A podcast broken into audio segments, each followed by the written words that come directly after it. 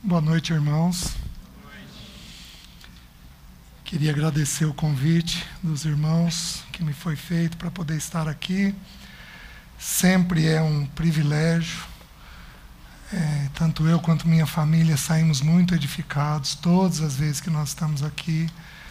Então queria agradecer aos irmãos por isso, viu?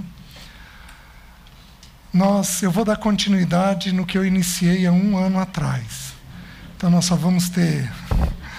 Os irmãos tentaram, nós tentamos, mas não deu agenda, né? Nem comigo, nem com o hotel. Então, vamos, vamos continuar, né? Um ano é como um dia, né? Ah, eu iniciei falando há um ano atrás sobre a questão da disciplina de Deus. A disciplina de Deus ela passa por dois estágios, por falar e por sofrer. Lá atrás nós conversamos sobre a questão de falar e hoje e amanhã nós vamos falar sobre a questão de Deus produzindo uma dor em nós. É, todos nós aqui, de alguma forma, fomos disciplinados pelos nossos pais, né? Alguém aqui corria da disciplina? Bom, ah, é, esse não é um tema fácil de ser falado. Nem é o tema da disciplina, nem o tema da disciplina na igreja. São temas difíceis de serem falados. Nós temos apenas duas reuniões, então vou tentar ser bem objetivo com os irmãos a respeito disso, é, mostrando a maneira pela qual Deus faz.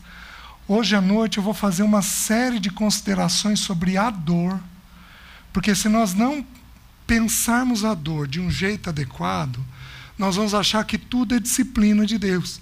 E nem tudo é disciplina. Então nós vamos mostrar nos textos isso daí. Isso serve de um aprendizado para nós como pais, na maneira pela qual nós também devemos corrigir os nossos filhos. Então, nós vamos é, andar um pouquinho na palavra hoje à noite. Como o tema é difícil, mas também como é o hábito que eu, eu em particular, gosto de começar as reuniões, vamos aí de dois em dois, três em três, vamos levantar um clamor ao Senhor? Vamos todos orarmos, tá? Reúne aí com quem está pertinho de você levanta um, vamos levantar um santo clamor, um santo burburinho ao Senhor, tá? Vamos lá. Oh Espírito de Deus, como nós precisamos do Senhor. Como nós precisamos.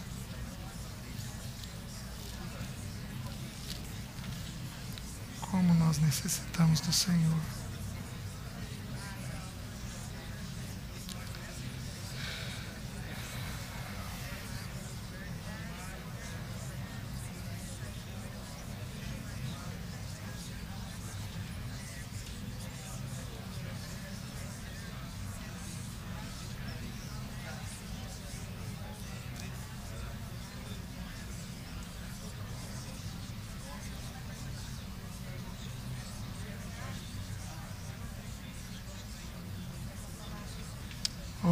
Espírito de Deus. Senhor, muito obrigado por essa noite. Obrigado por esse povo que se reúne em Teu nome. Aguardamos a Tua vinda. E, Senhor, quando o Senhor orava, os céus foram abertos e o Espírito Santo foi derramado sobre a sua vida e a voz do Pai foi ouvida.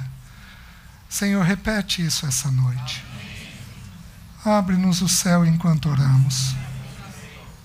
Derrama-nos do teu espírito e nada mais nos vai faltar, Pai. Que tenhamos uma reunião segundo a tua graça, segundo o teu poder.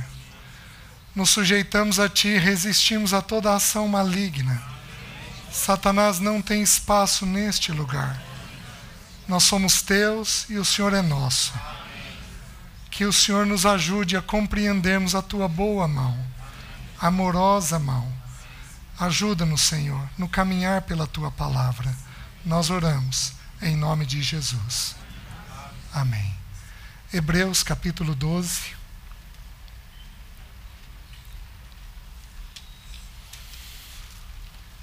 Existem alguns textos, algumas porções nas Escrituras que são textos básicos sobre determinados temas. Né? Hebreus 12 é, é um tema, é um, uma porção básica sobre a questão da disciplina do Senhor. Tá? Hebreus capítulo 12, versículo 4. As Escrituras nos dizem assim: Ora, na vossa luta contra o pecado ainda não tendes resistido até o sangue e estáis esquecidos da exortação que, como a filhos, discorre convosco. Filho meu, não menosprezes a correção que vem do Senhor, nem desmais quando por ele és reprovado. Porque o Senhor corrige a quem ama e açoita a todo filho a quem recebe. É para disciplina que perseverais. Deus vos trata como filhos. Pois que filho há que o pai não corrige? Mas se estáis sem correção, de que todos se têm tornado participantes, logo sois bastardos e não filhos. Além disso, tínhamos os nossos pais, segundo a carne, que nos corrigiam e os respeitávamos. Não havemos de estar em muito maior submissão ao Pai espiritual e então viveremos? Pois eles nos corrigiam por, por, por pouco tempo segundo melhor lhes parecia.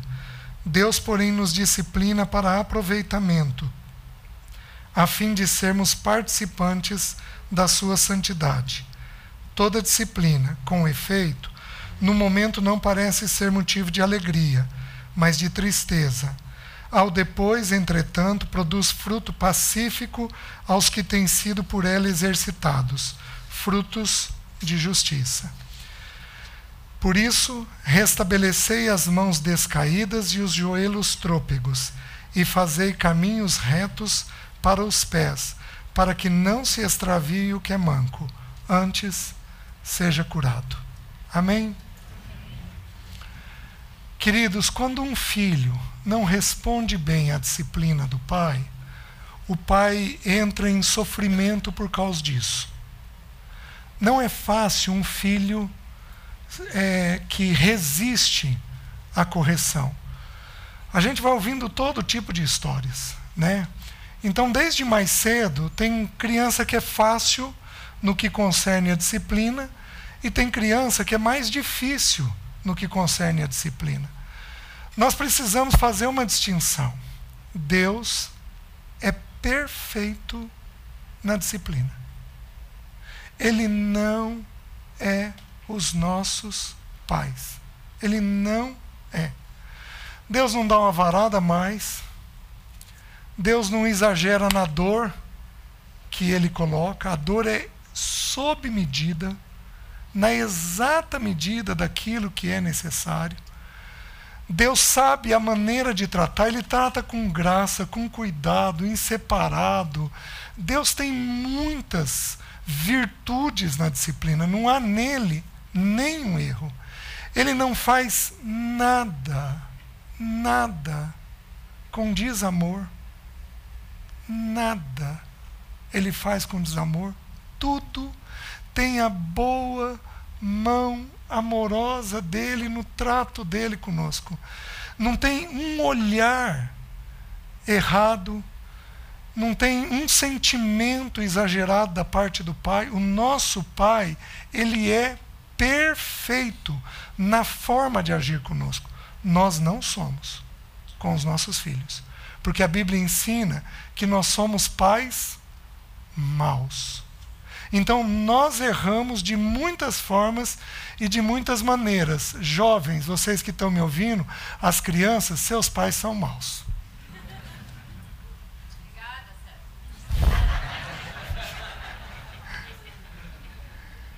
Fazendo coisas boas, como diz a palavra. Melhorou? Nós vamos errar, mas Deus Pai não erra nunca conosco. A disciplina dele é perfeita.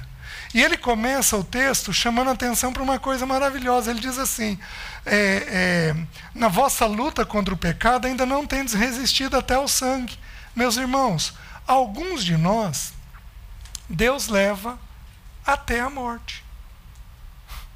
Numa das igrejas, se não me engano, a igreja de Esmirna, em, em, em Apocalipse 3, diz para ela: é, é, suporta o que você tem para sofrer e ser fiel até a morte. É a igreja da perseguição. Hoje nós não vivemos diretamente uma perseguição, mas, meus queridos, muitos de nós temos muitas dores. Passamos por muitas coisas. Algumas dessas dores têm a ver com a bendita correção de Deus. Mas Deus tem sido muito generoso com a grande maioria de nós, porque nós não chegamos até a morte. Ele não nos levou até a morte. E se você tivesse vivido no início, numa época de um Nero, e se você tivesse vivido na época da fogueira, né? Nossa, a Alessi, ela amava profundamente o Senhor e ela não tinha problema com o sofrimento, mas ela me falou uma vez, ela falou: "César, se eu pudesse, eu não gostaria de morrer de câncer". Acho que eu contei isso para os irmãos uma vez. Ela falou: "Eu não gostaria de morrer desta doença". Aí aí naquelas conversas abençoadas, eu virei para ela e falei: Leci, e os irmãos que foram para a fogueira? Você acha que eles queriam ter morrido disso? Lê, quem escolhe o jeito que nós vamos morrer é o Senhor. Nunca mais ouviu uma queixa. Nunca mais. Porque ela entendeu que é o Senhor quem faz, quem promove as coisas. Então, nós temos sido abençoados porque a grande maioria de nós não tem sido levado até a morte até situações extremadas da vida. A grande maioria de nós tem tido saúde, tem tido condições de tratar as coisas, e tudo isso é bondade do Senhor conosco. Nós precisamos sempre ter aquele, aquela, aquela porção de Jó. Você procede como uma louca. Temos recebido dele o bem, não receberíamos também o mal. Ele é bom quando faz o bem e ele tem feito. Mas ele também é bom quando ele de alguma forma nos permite uma dor, né? E aí ele vai dizer: "E estáis esquecidos da exortação que como a filhos discorre convosco, meus queridos". A gente esquece. A gente faz pouco caso. A palavra esquecer, aqui no original grego, é fazer pouco caso. A gente não considera no dia a dia pequenas situações que Deus está fazendo com a gente. Você, a gente precisa entender que um desvio é, enorme começa com um milímetro. Se um engenheiro for construir um prédio de 20 andares e ele errar 10 centímetros na primeira laje, no vigésimo andar, ele está muito afastado do propósito original, daquilo que deveria ser o centro. Então, o que, que Deus faz? Ele vai fazendo pequenas correções o tempo todo na vida da gente. Só que nós temos o quê? Desprezo. Nós fazemos pouco caso. Então, nós passamos uma luta, nós passamos um problema e nós não temos a, a graça da parte de Deus de avaliar por que, que Deus está fazendo aquele pequeno movimento com a gente. Não cai um fio do nosso cabelo sem que Ele o permita. Imagina se alguém vai brigar com você sem permitir. Imagina se alguém vai levantar a voz. Imagina se um filho vai estar tá mais afastado um dia. Nada é à toa. Nada é à toa no governo de Deus. O John Piper tem um, uma expressão que é muito curiosa. O John Piper diz assim: é, é exagerado, mas dá para entender. Meus irmãos, Deus governa a bolha da Coca-Cola. Exagerado? Mas pode ter alguma coisa que ele não controle? Oh, mas como nós menosprezamos esses pequenos movimentos, esses pequenos cuidados, esse pequeno agir de Deus Pai, fazendo pequenas correções na gente. Porque se Ele deixar aquilo por um, dois, dez anos, nós vamos estar muito fora do propósito original. Por isso que tudo precisa ser considerado diante dele. Tudo deveria ser colocado por nós em oração, é, é, com um espírito atento, cuidadoso. Senhor, o que, que o Senhor está falando? Como o Senhor está falando? O que, que o Senhor quer? De que maneira o Senhor quer? É, em todas as pequenas coisas que ocorrem na vida da gente. Vocês estão me entendendo? Então aí nós vamos compreendendo o que, que o Pai está trabalhando em nós, né? Então, não menosprezes a correção que vem do Senhor, nem desmais quando por ele és reprovado, porque o Senhor, é, é, a palavra menosprezar, nem menosprezes a correção que vem do Senhor, é, é fazer pouco caso. Né? que é o que nós estamos tentando explicar. Então ele vai trazer correções para nós. E aí ele diz, que é onde nós paramos, porque o Senhor corrige a quem ama e açoita todo filho a quem recebe. Então ele corrige e ele açoita. Então, um pai, quando vai corrigir um filho, a primeira coisa que ele faz é falar. Fala uma, duas, três, cinco, ele fala. Ele fala, ele fala, ele fala. Se o filho não compreende, ele explica de outra maneira. Se o filho não entende, ele acha um outro jeito de explicar para o filho aquilo que está vendo. Então, a primeira etapa da disciplina de Deus conosco e de nós com os nossos é pela conversa. A gente fala. Vocês estão me entendendo? E é interessante, quando nós estudamos em Provérbios a fala, a Bíblia diz que, que o homem é luz e que a mulher é lâmpada. E é tão interessante, quando você estuda o original hebraico, luz é uma vela, uma candeia, mas a lâmpada, ela ilumina muito mais. Então, o homem, nós homens, falamos pouco, via de regra porque tem alguns que falam mais, né? Via de regra, nós falamos menos da metade do que as mulheres falam. Nós falamos cerca de 7.600 palavras, a mulher fala cerca de 15.600 por dia. Né? Então a mulher fala bem mais que o homem. Né? Eu acho que eu devia falar umas 3 mil. Até que eu fui aprendendo a conversar aprendendo a dizer as coisas. Então, um homem, quando vai corrigir um filho, ele chega, querida, é isso daqui. Entendeu? Tudo certo? Então faz. Aí a mãe vem e, minha querida, você está entendendo o que, que o papai está falando? Olha, deixa eu te explicar. Aí pega um detalhe e abre aquele detalhe. Meus queridos, nós precisamos de dois para fazer o que Deus faz sozinho. Porque o que ele faz é tão maravilhoso, é tão vasto, é tão perfeito, que para a gente dar conta de fazer com um filho, nós precisamos de dois. Precisa juntar o papel do homem e da mulher para ficar bem feito. O que Deus faz com uma perfeição. Às vezes a palavra dele é pã, rema. Pã, é isso daqui. É um homem falando, é o pai falando, mas nós temos que lembrar que Deus se compara em Isaías 49 a uma mãe. Às vezes ele envia o doce Espírito e o Espírito põe a gente no ombro dele, porque ele é um amigo inseparável, um consolador bendito, e ele destrincha aquilo por horas dentro da gente. E aí você sai consolado, sai resolvido. É assim que ele vai fazendo. Então, nós conversamos há um ano atrás sobre essa questão de Deus falar como um pai, estabelecendo as verdades. A fala é dócil, é gentil, é leve. O nosso bendito Senhor Jesus nunca levantou a voz, nunca gritou, nunca expôs indevidamente o que ele tinha que tratar, com certeza ele tratava no pé do ouvido né, eu particularmente acho que ele tratou o roubo de Judas. A Bíblia não descreve.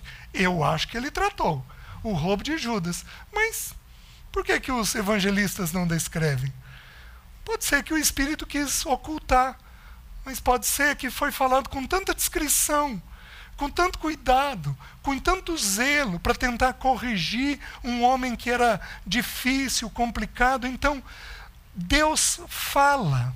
Então nós vimos naquela ocasião, Tiago 2,13, um ano atrás, que diz assim: o juízo é sem misericórdia. Os bravos aqui, os rígidos, os tensos, os cobradores, e vai por aí afora, eles são juízes. Bate a mão, é assim, ponto final acabou. A Bíblia diz assim: o juízo é sem misericórdia. A misericórdia triunfa sobre o juízo. Então, antes de Deus julgar uma causa, Deus exerce misericórdia muitas vezes. Mas muitas vezes. E Ele exerce a misericórdia falando conosco. Meus queridos, pensa comigo. Quantos pecados nós levamos anos para sair?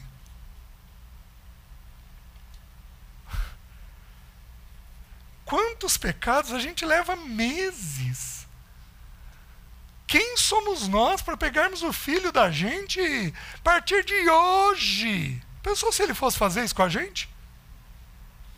Não é da natureza dele, ele vai ganhando o nosso coração em amor, em obediência, ele vai ganhando isso pela fala dele. Vocês estão me entendendo? Não haveria necessidade de conselheiros do jeito que se tem hoje, se as casas fossem mais graciosas. Não haveria. Quando você pega alguém gracioso, você confessa tudo. Por quê? Vai ter uma boa reação diante daquilo. Essa é a natureza de Deus. Porém, aí, nós vimos então esse texto de usar de misericórdia, de usar muitas vezes, de nós temos que lembrar, meus queridos, que a Bíblia nos compara a crianças. A criança, ela forma a memória dela no quarto ano de vida. Por que, que a gente repete? Por que, que criança assiste um desenho pela centésima vez falando todas as falas antes dos quatro anos de idade? Porque ela está, ela não tem memória. Então ela está exercitando a memória pela repetição. O que, que nós deveríamos fazer com os nossos quando nós vamos corrigir? E eles são pequenininhos? Na igreja, no casamento, com graça repetir e repetir e orar e pedir e clamar até que a pessoa encontre aquela realidade dentro dela. Vocês estão me entendendo? Mas nós também vimos um texto de, de Mateus capítulo 11, onde o Senhor diz assim: Graças te dou, ó Pai, visto que ocultaste estas coisas dos sábios e instruídos e as revelastes aos pequeninos. Sim, ó Pai, por isso te dou graças. Então nós também entendemos uma coisa: que se a gente tiver um coração que não de pequenino, nós não ouvimos a voz de Deus. Meus queridos, Deus fala com quem está quieto para ouvir. Nós falamos, é sabido dos irmãos, muitos irmãos pregam isso. O pequenino tem três características: olha para cima o tempo todo, nada sabe e de tudo depende.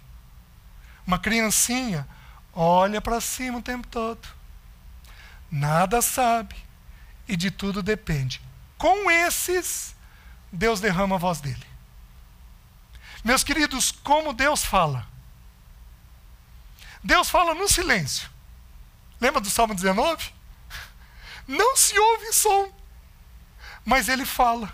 A glória dele aparece no firmamento. Deus fala até no silêncio. Você acha que seria diferente com você? Olha a tua filha com carinho. Olha a tua esposa com carinho.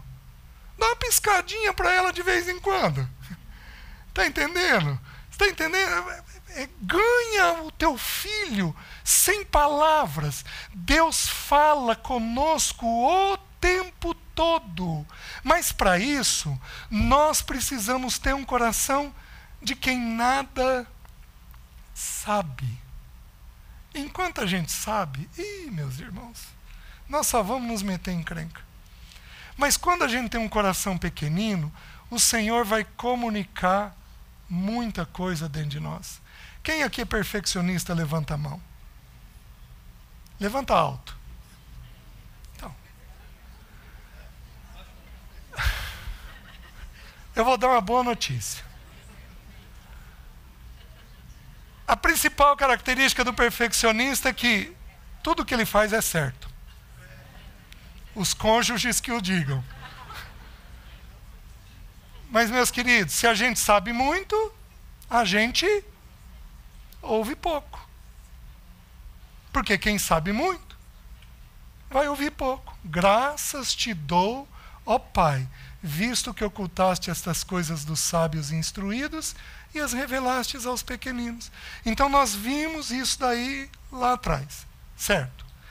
Eu quero falar sobre Deus nos produzir uma dor. Porque quando a fala não resolve, você produz uma dor. Meus queridos, o ser humano é um problema. Porque a ideia é a seguinte: ou nós aprendemos por ouvir, ou nós aprendemos por sofrer. Simples. Quem não aprende por ouvir, aprende por sofrer. Vocês estão entendendo? Possivelmente até aqui eu vou ser aceito em qualquer ambiente. Qualquer ambiente, inclusive secular, vai aceitar o que eu vou dizer. Mas daqui para frente, possivelmente há dificuldade de se aceitar o que eu vou dizer, inclusive a própria Bíblia. Porque a Bíblia diz que Deus açoita. Meus queridos, se eu falar de açoite ali fora, eu estou remetendo a que época? A escravidão, ao tronco. E nós precisamos entender a mente de Deus. Deus permitiu a escravidão durante um tempo, mas a cada 50 anos qual era a ordem? Alforreia. Manda embora. Porque eu não quero que tenha isso. Vocês estão me entendendo? A mente de Deus determinou solução para as coisas. Então, na mente de Deus, nós só somos escravos do pecado. Porque dele nós não somos escravos, dele nós somos servos. Nós não somos escravos. Nós podemos até, de acordo com o Salmo 42, furaste, uh, uh, uh, o Salmo 40, furaste as minhas orelhas, nós podemos até nos tornar um servo de amor. Está descrito lá em Levítico capítulo 15, quando o servo ele era ia ser alforriado, mas ele não queria deixar o seu senhor. Então ele fazia um furo no lóbulo da orelha, fazia um buraco aqui, como esses alargadores é, de brinco aí que os adolescentes usam. Fazia aqui um buraco. E ele tinha uma marca. Era um escravo, era um servo de amor, um escravo de amor, mas estava ligado ao amor. Então, assim, é, nós não podemos entender a palavra açoite, porque eu podia, meus irmãos, eu verifiquei as versões. Então, as versões, castigo. Se eu falar castigo, eu vou ser aceito? Não. Vocês estão me entendendo? Mas assim, nós temos que pregar a palavra. Então nós vamos pregar a palavra. Então o que, que Deus faz? Eu preciso que a gente entenda a mente de Deus. A palavra açoite não tem nada a ver com o que nós fomos ensinados. Porque iria contra a natureza amorosa de Deus. Deus não pode fazer nada fora da sua natureza. Ele não tem condições de fazer coisa alguma fora da sua natureza. Então a palavra açoite tem a ver com Deus produzir uma dor. Por quê? Porque nós não estamos aprendendo apenas por ouvir. Vocês estão entendendo? Não ouviu? Vai sofrer. E ali Deus faz as correções de rota da gente. Vocês estão me entendendo? Ele pega e vai corrigindo o caminho que a gente precisa andar. Meus queridos, se Deus não fizer isso, se Ele não corrigir os nossos caminhos, onde é que nós vamos parar? Eu dou graças a Deus. Né? Eu tive uma ocasião, é, desculpem os exemplos que eu vou dando, tá? É, mas eu estou dando os exemplos que são da minha vida, tá? Eu tive uma ocasião que é, eu viajava semana sim, semana não. Os filhos estavam entrando na adolescência. E aí, chegou mais ou menos o meio do ano, a Alessi virou para mim e falou, ela já vinha me falando isso. Ela já vinha me sinalizando. Ela virou e falou, César, eu acho que nós não deveríamos viajar como viajamos. Imagina, Alessi. É, eu tinha uma. Eu via a igreja mais do que o Senhor. Eu estava perdendo o Senhor no amor à igreja. Isso pode ocorrer com muitos servos de Deus. Perde o Senhor na obra do Senhor. Os irmãos entendem? O Senhor não é a obra dele. O Senhor é o Senhor. Ele tem uma obra para cada um de nós que não é pesada, não é exagerada, não é excessiva. Os meus mandamentos não são penosos. O que ele pede não pesa. E aí eu virei para Leci e falei: Leci, mas olha o que, que Deus está fazendo. Imagina. E ela foi viajando comigo, falou comigo mais algumas vezes, só que a Leci era uma mulher de oração. Ela virou um dia e falou: César, eu vou te comunicar que eu não vou mais com você. É, fazer essas viagens com você. A minha submissão é no temor de Cristo e eu entendo que o que nós estamos fazendo está fora do temor de Cristo. E ela ficou em casa. Eu aceitei, ela ficou em casa. Três meses depois eu parei no cardiologista com a pressão a 22 por 16. Por viagem.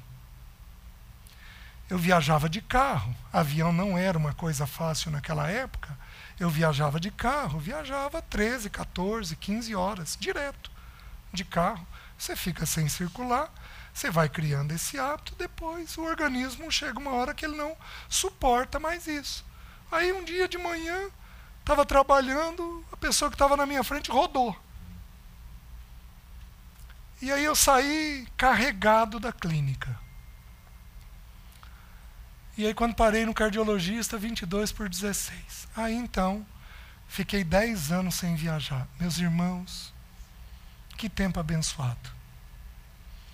Não, não, vocês, os irmãos não têm noção do benefício que foi para mim e para minha casa isso daí. Então, assim, eu não ouvi. Então, gente, mas Deus é simples. Tá bom, vou fazer você ouvir. Vocês estão entendendo? Pôs uma tontura, eu não consegui trabalhar. E aí fui atrás para corrigir, e aí o problema era o meu ritmo. Os irmãos estão entendendo? Então Deus vai produzindo coisas assim. Mas, para eu falar sobre os estágios da disciplina de Deus para nós como um pai, eu preciso fazer algumas considerações com os irmãos sobre dor. Eu preciso falar com os irmãos sobre dor, porque senão a gente fica confuso de entender o que, que Deus está fazendo e o que, que Deus não está fazendo. Então eu vou fazer um apanhado, não é um estudo sobre dor, mas eu estou fazendo um apanhado das principais, é, é, dos principais pilares deste tema de dor para nós, para que não haja confusão dentro da nossa mente. Tudo bem? Então, deixa eu ir lá. Primeira consideração. Toda dor nesta terra provém de quatro lugares, e apenas desses quatro lugares. Primeiro lugar, então, quando você passa uma dor, você tem que procurar de onde está vindo essa dor. Você tem que tentar saber de onde aquilo está vindo. Eu estou falando de dores de vida, eu não estou falando apenas de dores físicas. Estou falando de todo tipo de dor. Então a dor, primeira consideração, a dor provém de quatro lugares. Primeiro lugar de onde a dor provém, do pecado original. O salário do pecado é a entrou morte, entrou todo tipo de dor. A dor só entrou na existência humana porque a morte entrou. Com a morte adveio todo tipo de dor, física, emocional, é, é, todo tipo de situação, inclusive espiritual, advém do pecado original. Então, é impossível viver este mundo sem dor. Não tem jeito. É impossível você viver esse mundo sem dor. Por quê? Porque você está num mundo caído, num corpo caído. Então, de alguma forma, você vai ter lutas é, por causa do pecado original. Primeiro lugar, de onde advém a dor. Nesse aspecto, todos nós sofremos disso. Segundo aspecto, é, segundo lugar, de onde advém a dor? Do pecado pessoal nosso. Porque a Bíblia diz assim, Gálatas, capítulo 6, versículos 7 e 8. Diz assim: Ora, de Deus não se zomba, pois tudo aquilo que o homem semear, isto também ceifará. Plantou, colhe. Plantou coisa boa, o versículo seguinte vai dizer: Pois o que semeia para a morte, é, é, é, para a corrupção, da corrupção colherá a morte. Mas o que semeia para a vida eterna, é, vai colher a vida da parte do Senhor. Então, plantou, tem algum dano. Pecado é pecado, não tem pecadinho, pecadão. Mas pecado tem distinção de consequência. Uma coisa é eu é uma criança roubar uma borracha de um colega na, na sala. Ele viu uma, uma borracha do Homem-Aranha e eu quero, eu quero, eu quero, e foi lá escondido, pegou e levou para casa. Uma coisa é uma coisa dessa. Uma coisa é essa criança adulta roubar uma empresa. Ele comete ali um crime passível de punição. Ele é um diretor financeiro e ele lesa a, a, empresa. Ele pode ir preso. Pela borracha, ele não vai. É um delito pequeno, contornável. Então, tem coisas de pequena monta e tem coisas de grandes consequências. Meus queridos, alguns fazem, mas alguns fazem escolhas tão ruins, com coisas tão bestas, que vai dar estrago tão grande. Tem pecado que é igual aquela bala de revólver que entra fazendo um buraquinho, explode dentro e sai fazendo um rombo. Tem pecado que aparentemente é tão inocente. Quantos irmãos não caem na cama com uma mulher que não poderia, porque eles viram pornografia? Abriram lá um celular e acharam que não ia ter problema nenhum. Mas viram um dia, dois dias, três dias, um ano. E, meus queridos, o diabo ele é hábil. Se é que eu posso dizer isso, o diabo é paciente. Porque o diabo começa a armar um pequeno laço hoje para armar um grande laço daqui três anos. Nossa, ele é paciente.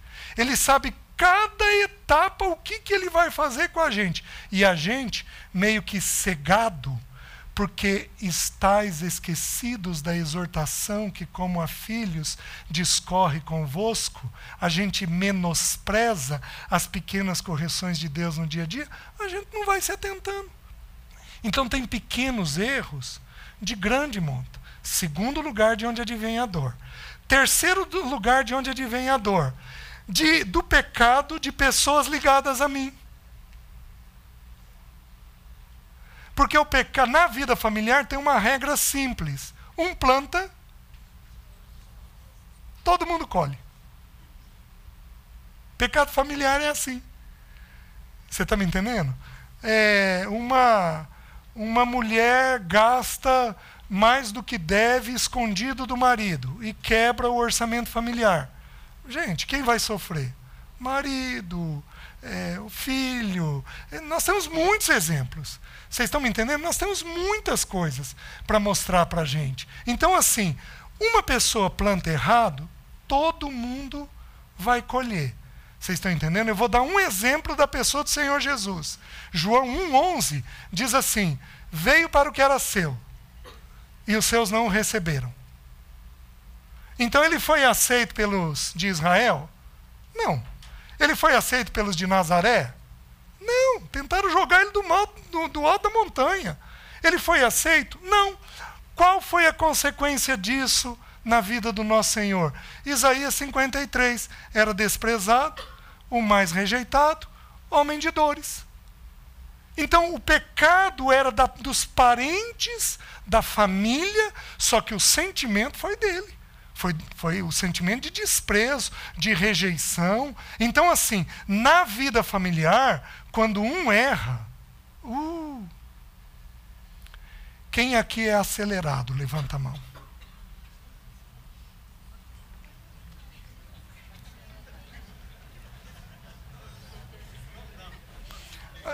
Eu vim falando para mim, eu não vou pedir para levantar a mão, eu não vou.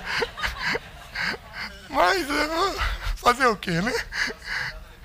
É, o, o, acelerado já fez assim, a hora que eu estava no AC, ele já. Os que levantaram a mão, anotem aí, vocês vão decorar Provérbios 19, 2. Não é bom proceder sem refletir, e peca quem é precipitado. Toma uma decisão errada no casamento, na vida financeira. Toma uma decisão errada de saúde. Os irmãos estão entendendo? Então, terceiro lugar de onde advém as nossas dores, de quem está perto de nós. Tudo bem? Está fazendo sentido até aqui? Deixa eu ir. O último lugar, atenção, voltem aqui. O último lugar, de onde advém as nossas dores? O último lugar, de Deus. Porque tem coisa que ninguém pôs a mão. E quem decidiu fazer foi Deus.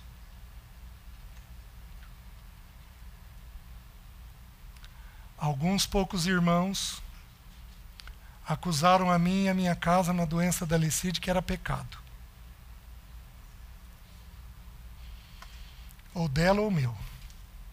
Nossa, os irmãos não têm noção de como fez mal. Mas de como fez mal.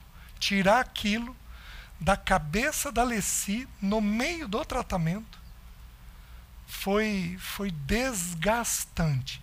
Pela graça de Deus, eu estava estudando com a igreja os sete sinais do Senhor Jesus no livro de João.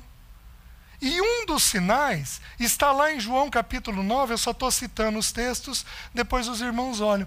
Um dos sinais foi do cego de nascença. Então os discípulos, os discípulos, chegam para Jesus e dizem assim: ele era um cego, é o único cego de nascença que a Bíblia descreve. Então ele nasceu daquele jeito. Então Deus gestou ele sem a visão. Foi Deus quem fez isso. Os discípulos viram, porque era da cultura, Senhor, quem pecou? Ele ou seus pais? E o Senhor os corrige. Nem ele, nem seus pais. Mas é para que se manifeste nele as obras de Deus. Então, tem determinadas dores que nós vivemos que quem determina essa dor é o Pai, lá na eternidade. Você está me entendendo? Você pega uma criança com uma doença congênita, com um distúrbio cromossômico na gestação, meus queridos, tem determinadas coisas que quem decide fazer é Deus, apenas Deus. Você quer ver um outro exemplo que o próprio Senhor Jesus nos, nos cita depois? É, a, quando ele diz, se não me engano, Lucas, é, Lucas, quando ele diz assim: é, Não achem que aqueles 18 sobre qual a torre de Siloé caiu eram mais pecadores que os demais. Ai, caiu, matou. Gente, esse povo devia ser cheio de pecado. Depois você abre Jó 22. Meus queridos, Deus virou para Satanás e disse assim: Você viu meu servo Jó? Íntegro, reto, temente a Deus e que se desvia do mal. Esse homem era perfeito? Não, porque ninguém é. Mas ele vivia uma vida de muita correção? Você pega o capítulo 22, os amigos de Jó acusam ele de ter lesado financeiramente as pessoas, de não ter cuidado das viúvas, de não ter atendido aos órfãos. Falam coisas terríveis contra Jó. Vocês estão entendendo? Então, assim, todos nós teremos sempre essa tentativa de dizer que pode ser pecado, pode ser alguma coisa. Né? Quando eu tive, eu, eu, eu nasci de novo numa igreja um pouco mais avivada. Né? E aí entraram pastores mais avivados na igreja. Então, eu cresci espiritualmente numa igreja mais avivada. Aos 23 anos, eu tive uma crise de depressão e de ansiedade, uma crise violenta, de depressão e de ansiedade. Então, eu tenho 58, eu estou falando de 35 anos atrás. Meus irmãos, é impressionante como que não mudou. Diziam que era pecado ou demônio. E eu estava tendo uma crise de ansiedade. Você pega um sujeito ouvindo isso, fragilizado. Meu Deus, demônio onde? Está me pegando, está atrás de mim. Ai meu Deus, o que, que eu faço? Gente, dá uma confusão. Mas dá uma confusão na cabeça. Então o ser humano ele tem esse instinto maldoso e nós precisamos entender que tem determinadas dores que Deus constrói. Deus determina. A filha do Billy Graham foi indagada nas Torres Gêmeas de onde estava Deus. Vocês conhecem a resposta dela? Onde estava Deus aqui nas Torres Gêmeas no dia do acidente, no dia do, é, é, daquele ato terrorista? E ela respondeu de uma forma tão simples. Ela falou assim: Deus estava ali. Por que onde Deus estava? Ali. Mas são duas mil e tantas pessoas mortas. Uhum. Deus escreveu. Duas mil e tantas pessoas mortas naquele dia. Deus tem determinadas é, é, é, é, determinadas ações que o homem simplesmente não põe a mão. Então, primeira consideração, que toda dor que você passa vem desses quatro lugares. Então, passou uma dor, você tem que examinar seu próprio coração. Senhor, é do pecado original? Sempre vai ser. É do meu pecado? É de alguém que está pecando contra mim? É o Senhor quem está trazendo essa situação? Certo? Primeira consideração. Segunda consideração. Toda dor nesta terra tem o controle de Deus Pai.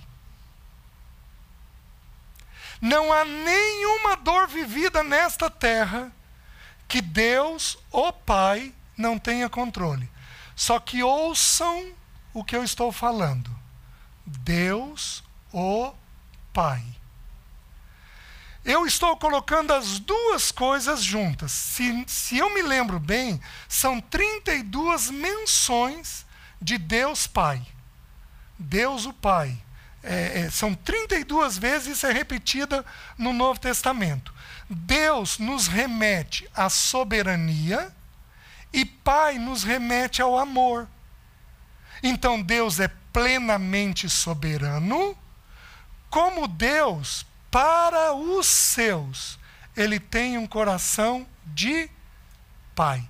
Ele não tem com toda a humanidade. Vocês estão me entendendo? Ele não tem. Deus é pai dos seus filhos. E ele é senhor do restante da criação.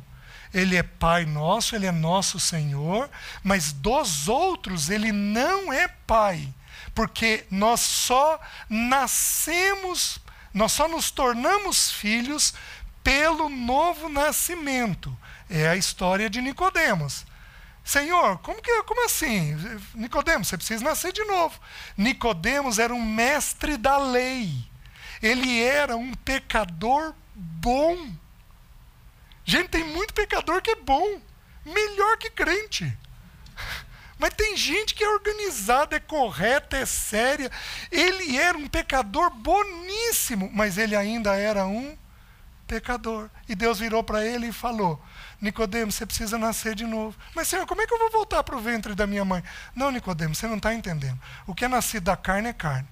O que é nascido do Espírito é Espírito. Você precisa nascer do Espírito. É quando nós reconhecemos que somos pecadores e que apenas em Cristo Jesus nós temos acesso ao Pai. Então, com a nossa boca nós confessamos, com o nosso coração nós cremos e nós nascemos de novo. Tem parto que é simples, tem parto que a criança escorrega, né? tem parto que é doloroso, tem parto que estica. Alguns de nós aqui, para Deus ganhar, Deus espremeu muito. Alguns de nós aqui ouvimos a palavra a primeira vez, gente. É isso. É, é isso. Eu ouvi a primeira vez.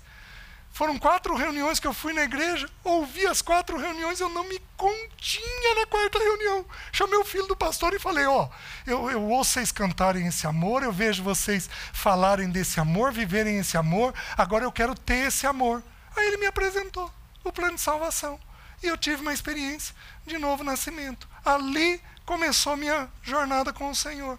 Então, é, é, o segundo a segunda consideração que eu estou fazendo é: Deus tem pleno controle de toda a dor que o ser humano passa nessa terra. E para os seus filhos, ele tem um zelo diferenciado. Mas, queridos, ele também tem com o ímpio. Por quê? Porque a Bíblia ensina que o ímpio é imagem e semelhança dele. O ser humano é imagem. Deus tem compaixão da sua criação. Porque ele é amor. Então ele faz o sol vir sobre bons e maus, a chuva vir sobre justos e injustos. Então Deus tem um pleno controle de toda a dor. Agora eu vou abrir com os irmãos um texto que ele é meio chocante, mas ele é o, o texto é uma profecia que tem em Isaías a respeito de Ciro. Abra lá, por favor, Isaías capítulo 45.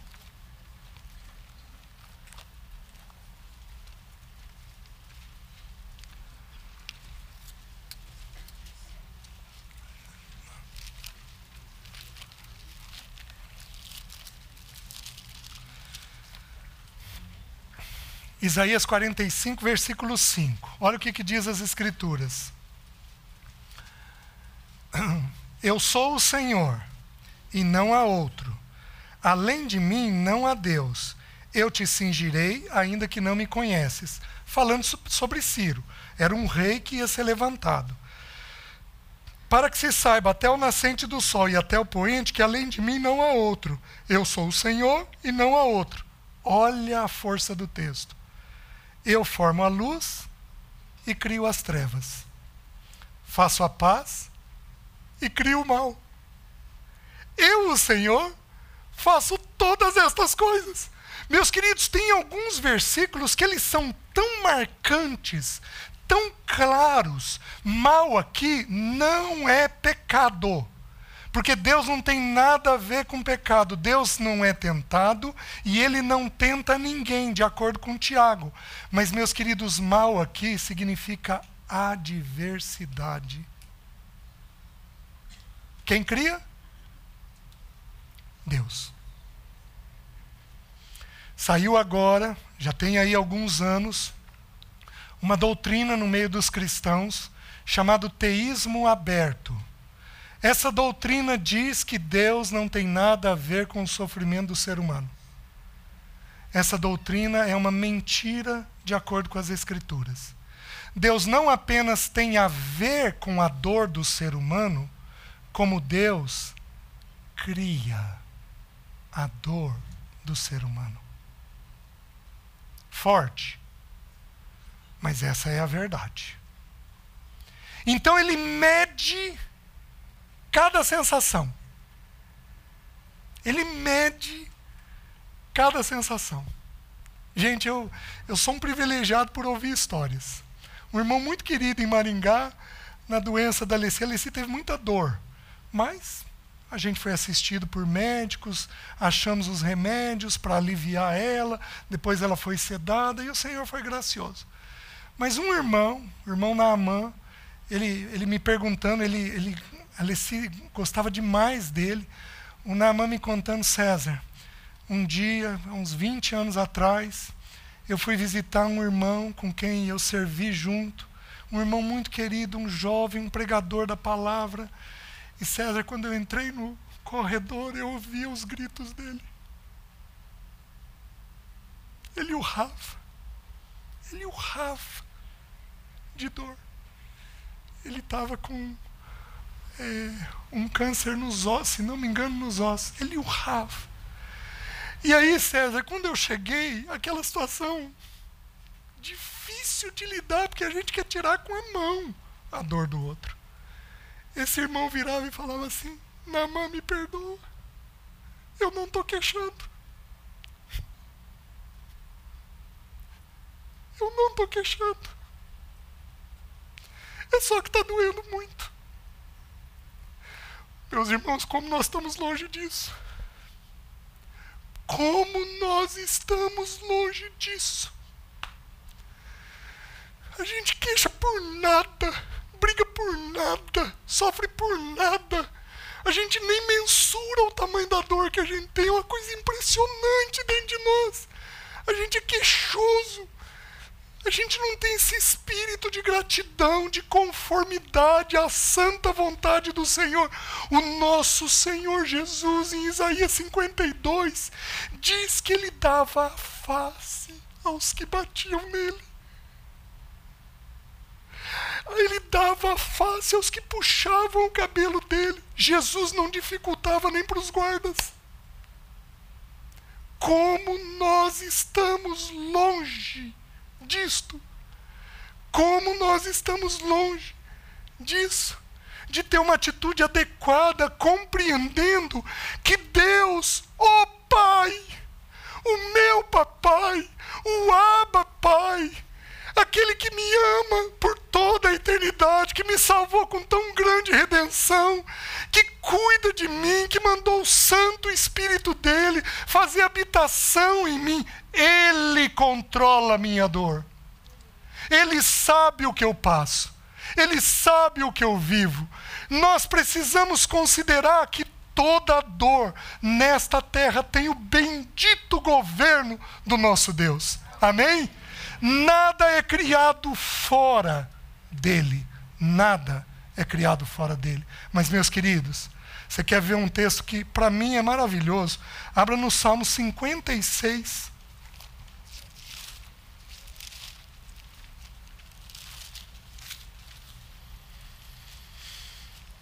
Salmo 56.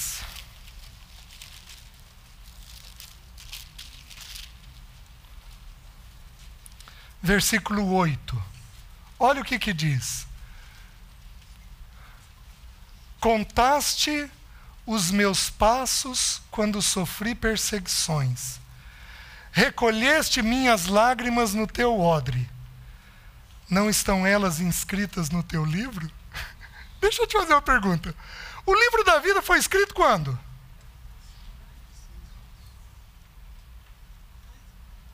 Você nasceu hoje, então hoje ele vai lá e põe teu nome? Opa, fulano nasceu de novo hoje, então deixa eu pôr o nome dele aqui. O livro da vida foi escrito quando? Se o sangue de Cristo foi derramado a nosso favor antes da fundação do mundo, o livro da vida foi escrito antes da fundação do mundo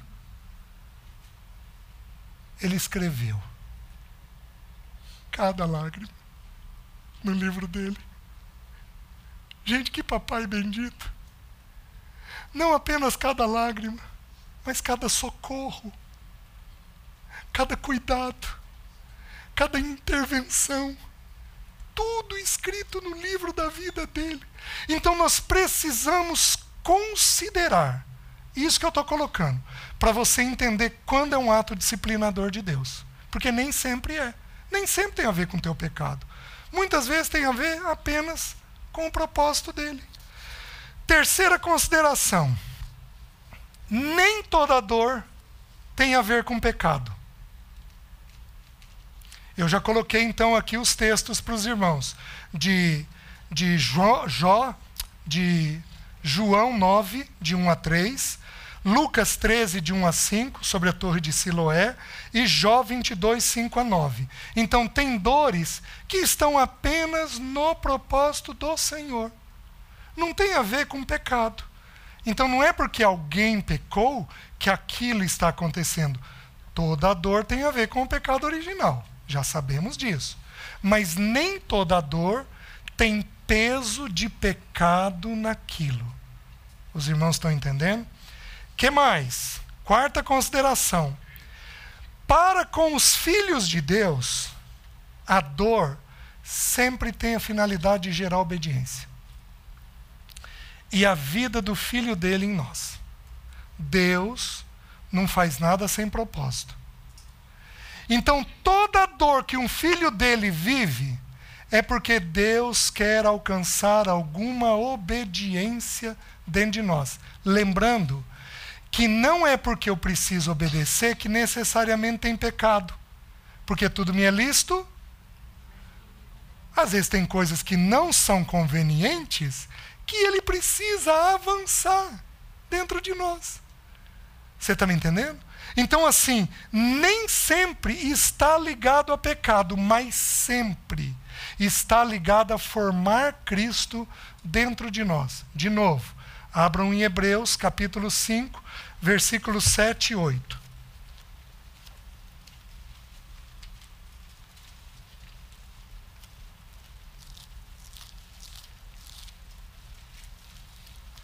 Olha Jesus no Getsemane.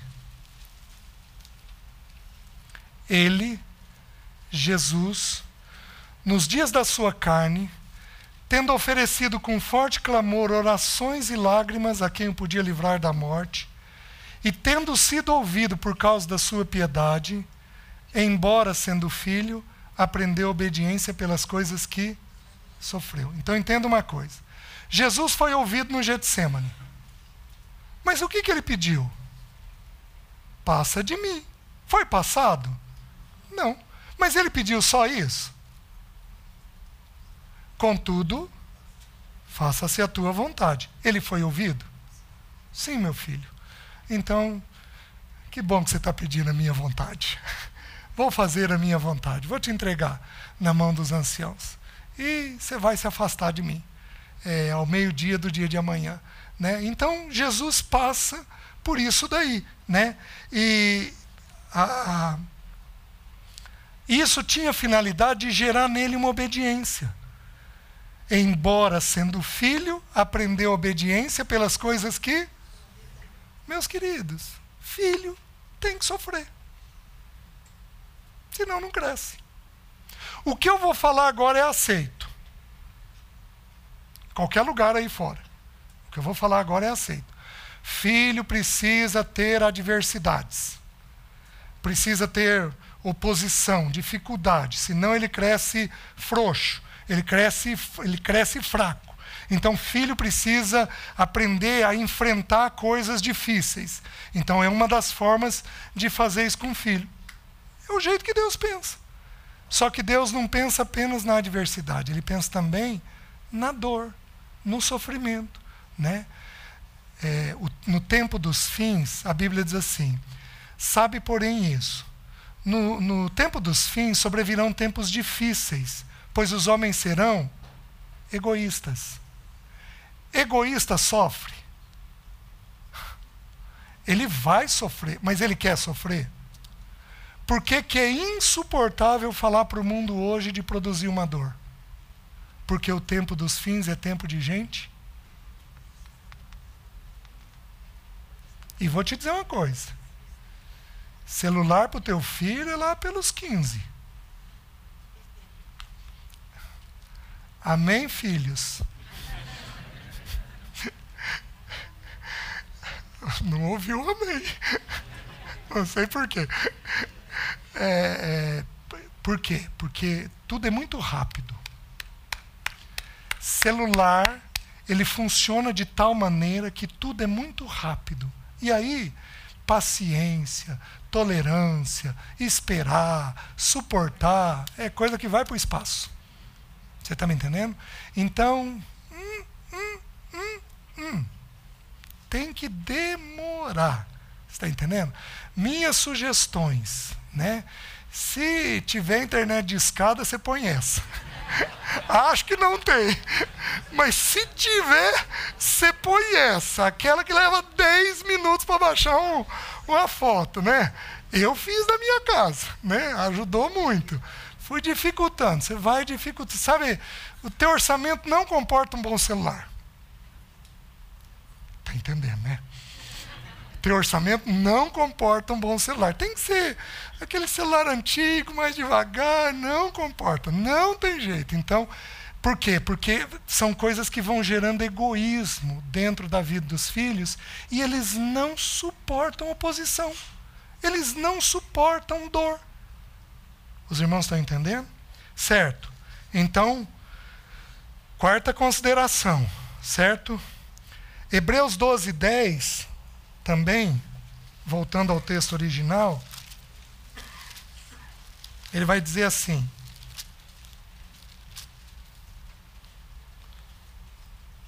Pois eles nos corrigiam por pouco tempo, segundo melhor lhes parecia. Deus, porém, nos disciplina para aproveitamento, a fim de sermos participantes da sua santidade. Meus queridos, temos que sofrer para sermos santos. E olhem a bondade de Deus conosco. Nós não estamos na época da cruz e da estaca.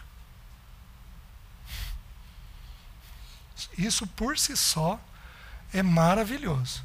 Pedro foi crucificado de cabeça para baixo, Isaías foi cerrado ao meio, Jeremias possivelmente decapitado. É, meus queridos, assim, é, Tiago, se não me engano, jogado do, de um alto de um penhasco, se não me engano. É, é meus queridos, muitos irmãos morreram de forma triste. Nós não temos chegado até o sangue. Isso por si só já demonstra a bondade de Deus conosco.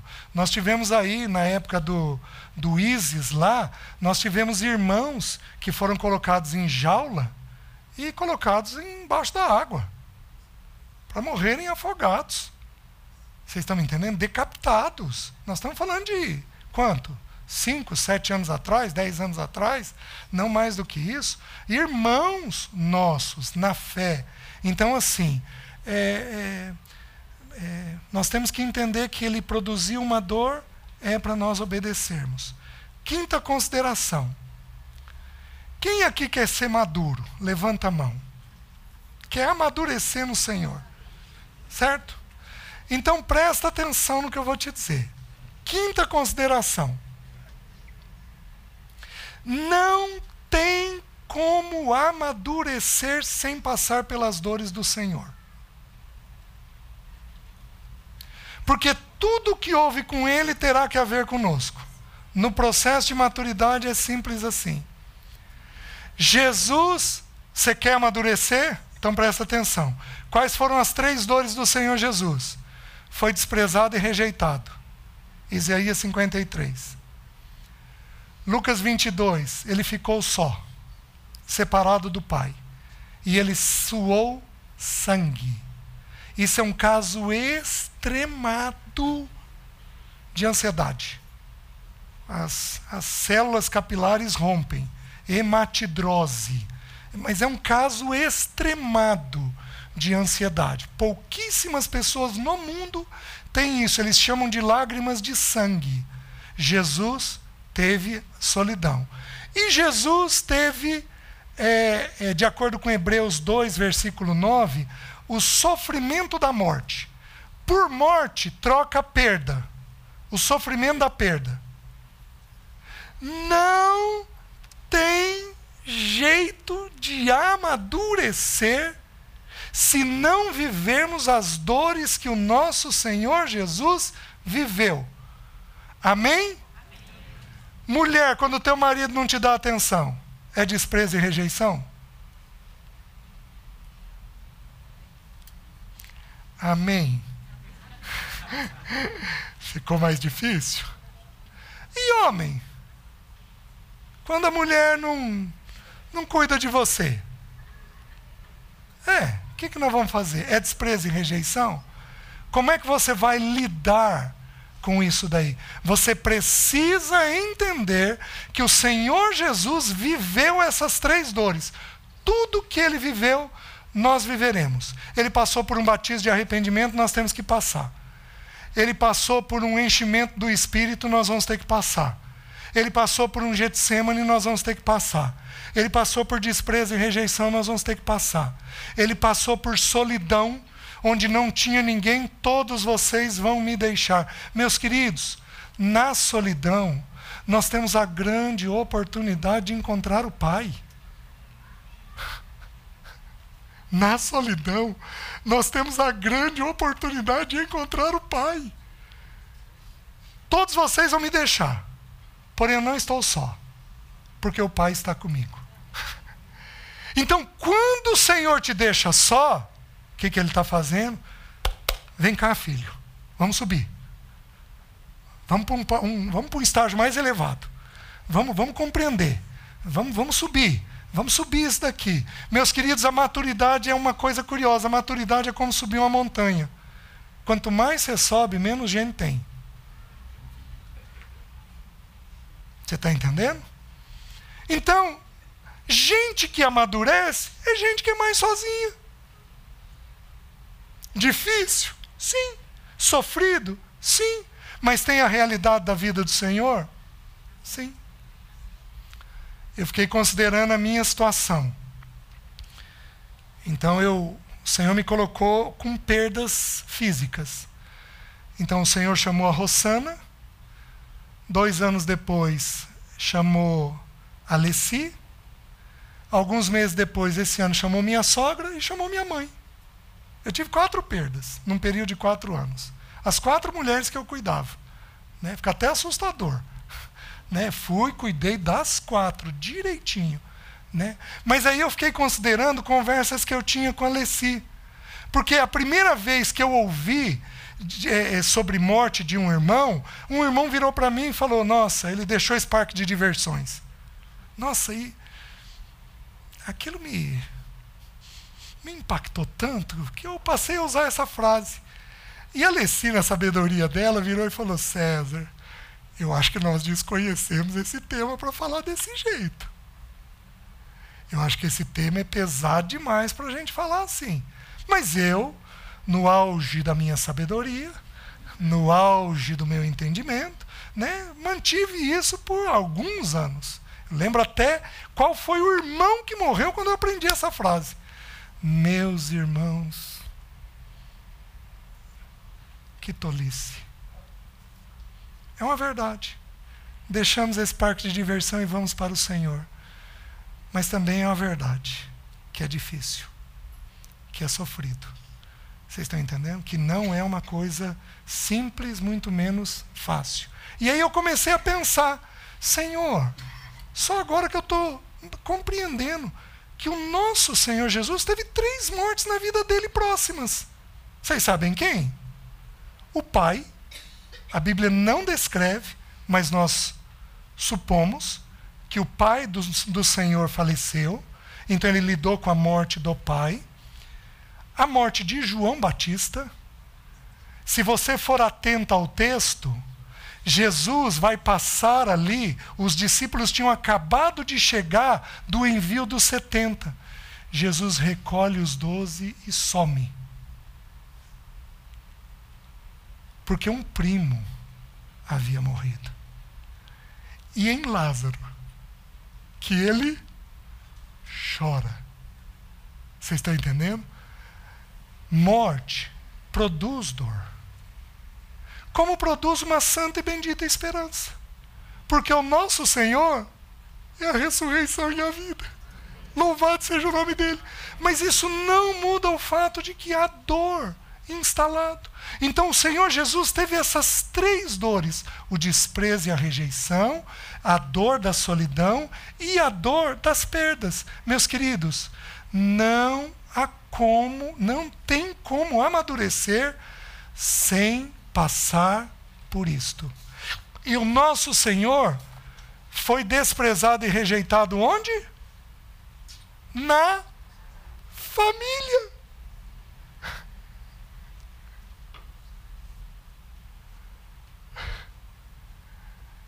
Não levanta a mão. Mas se eu pedisse para levantar, eu duvido que teria, nós não teríamos uma pessoa aqui que não teve algum tipo de desprezo ou de rejeição na família. Alguns tiveram esse ano, de forma intensa. Meus queridos, quando Deus promove isso, Deus está promovendo o avanço espiritual da gente. Vocês estão me entendendo? Então nós temos que saber compreender a mente do Senhor. Sexta consideração, já vou terminar, meus irmãos. Alguns de nós teremos um espinho na carne. Mas deixa eu falar a, a frase. O espinho na carne é uma dor permanente, com a finalidade de evitar a nossa soberba, mas ele não é reservado para todos os filhos de Deus. Tudo que é encontrado em Cristo, todo filho de Deus vai viver. Mas o espinho na carne foi encontrado em quem? Em Paulo.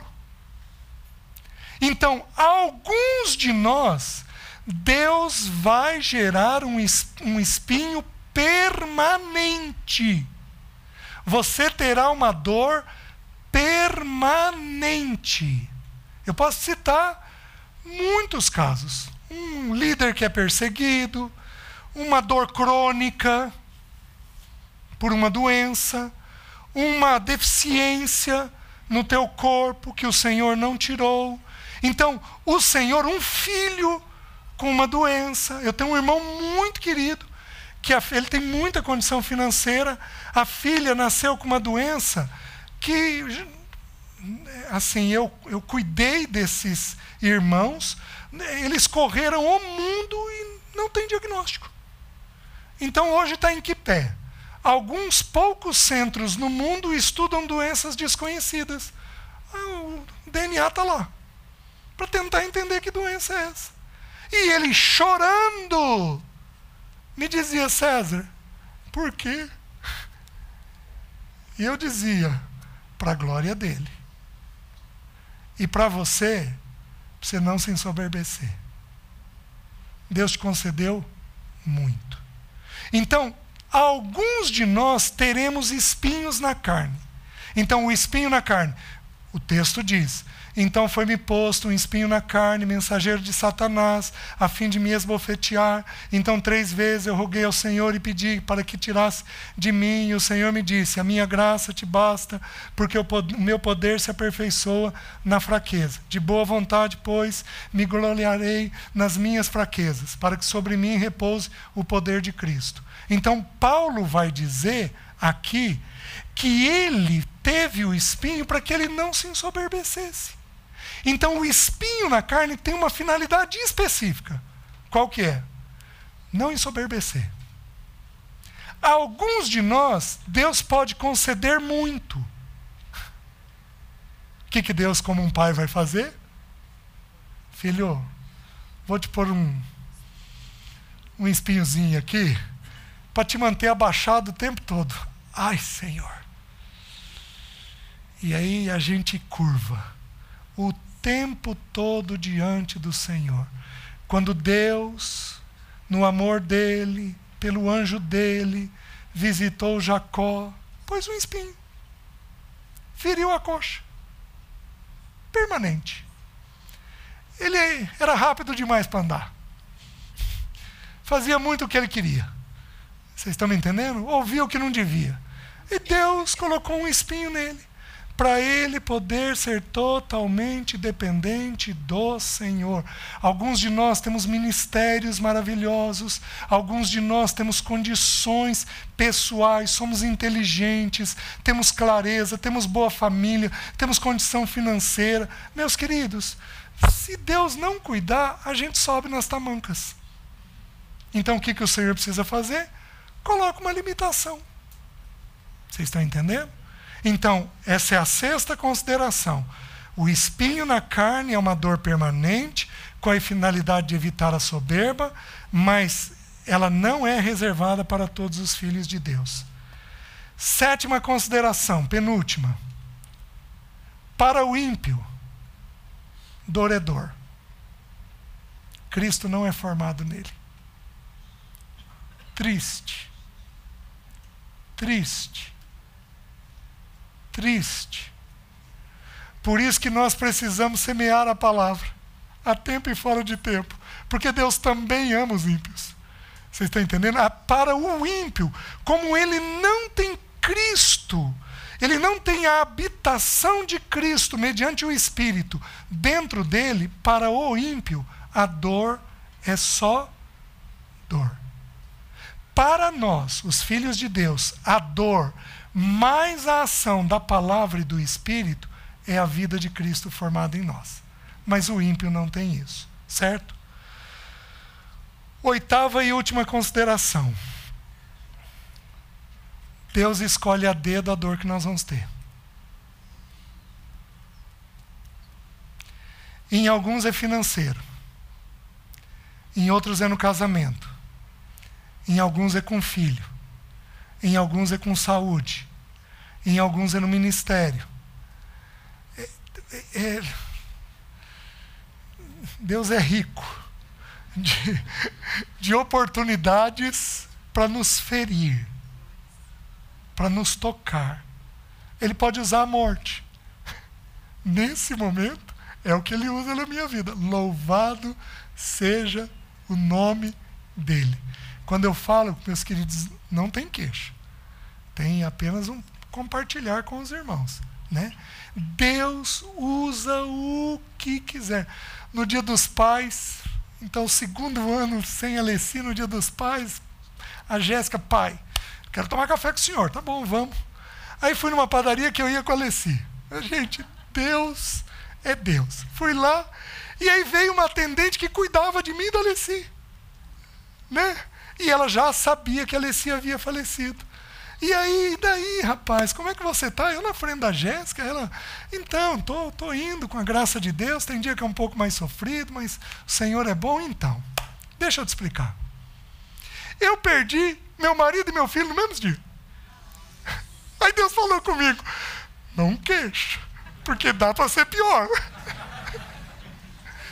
Eu perdi meu marido e meu filho no mesmo dia, num acidente de carro. E Deus de fato foi bom e ajudou. Gente, como Deus fala. Como Deus fala com a gente. Eu estava num estava num período sofrido, mas sofrido aquele dia dos pais ali. E aí Deus falou comigo. Então, meu filho, você está entendendo que dá para ser pior? Olha o meu amor, a minha generosidade, o meu cuidado, a minha boa mão com você. Senhor, louvado seja o teu nome. O Senhor sabe o que faz. Então Deus escolhe a dedo. Amém? Amanhã, como Deus nos disciplina. As etapas da disciplina de Deus conosco. Quais as dores que Ele produz em nós. Vamos orar? Curva sua cabeça. Obrigado, Senhor, pelo teu grande amor. Nós não somos merecedores de todo o teu cuidado. Senhor, como o Senhor é bom. Obrigado pela tua palavra. E ajuda-nos a ver a tua boa mão nas dores, para que o teu bom nome seja glorificado. Eu oro em nome de Jesus. Amém. Deus abençoe, irmãos.